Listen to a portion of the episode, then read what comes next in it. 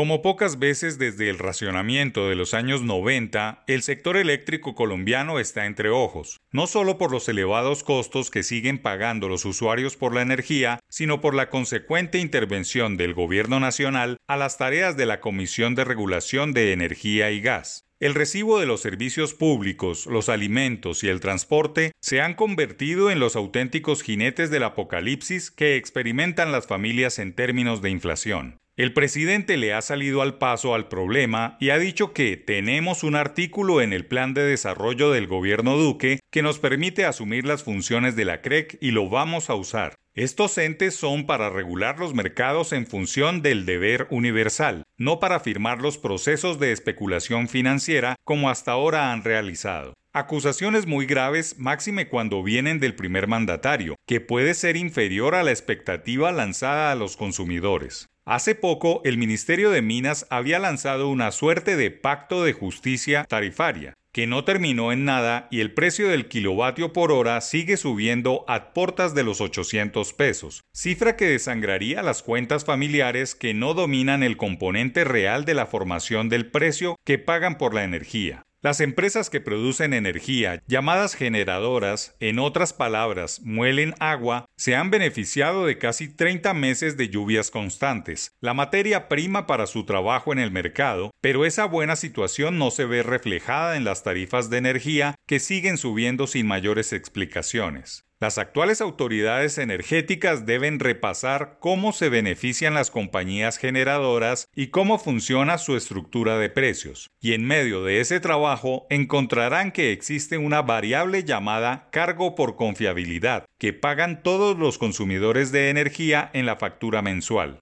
En la última década, el monto de ese cargo casi llega a 40 billones de pesos, cifra similar a dos reformas tributarias que bien debe pedir las cuentas de las inversiones. ¿Cómo se recauda esa cifra? Las llamadas comercializadoras entregan el recibo a los usuarios con un cargo de generación. El dinero le entra en forma de pago de contratos de energía a la empresa XM que administra la bolsa, que al final distribuye a los generadores. Los más importantes son Isagen, EPM, Enel, Celsia y Geselca, entre otros. La última década, EPM ha recibido por cargo de confiabilidad 7,7 billones de pesos, Enel 7,1 billones de pesos, Geselca 5,6 billones de pesos e Isagen 5,5 billones de pesos. El sistema de remuneración de los generadores, inventado en 2006 por la CREG, ha entrado en perfecta obsolencia porque se traduce en inflación en medio del fenómeno de la niña, abundantes lluvias. No hay razón para remunerar a los generadores para que estos aseguren que el sistema eléctrico cuente con la capacidad suficiente para atender la creciente demanda.